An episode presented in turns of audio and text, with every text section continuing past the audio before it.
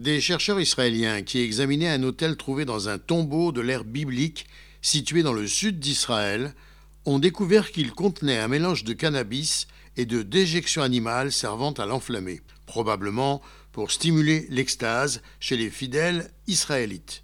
Le cannabis aurait pu être utilisé dans des rituels au temple de Jérusalem, supposent les chercheurs. Des amas de matériaux organiques ont été trouvés dans des renfoncements de deux hôtels qui se trouvaient à l'entrée du cœur d'un tombeau à Tel Arad, une colline forteresse du royaume de Judée qui avait été fouillée par des architectes israéliens entre 1962 et 1967.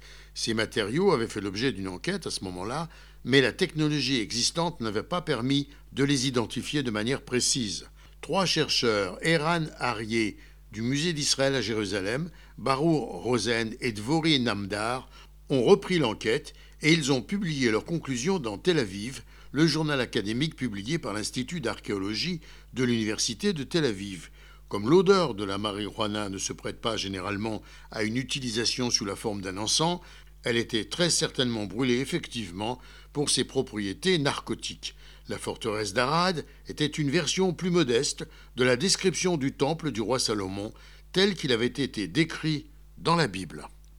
Gérard Benamou, de Tel Aviv, pour RCJ.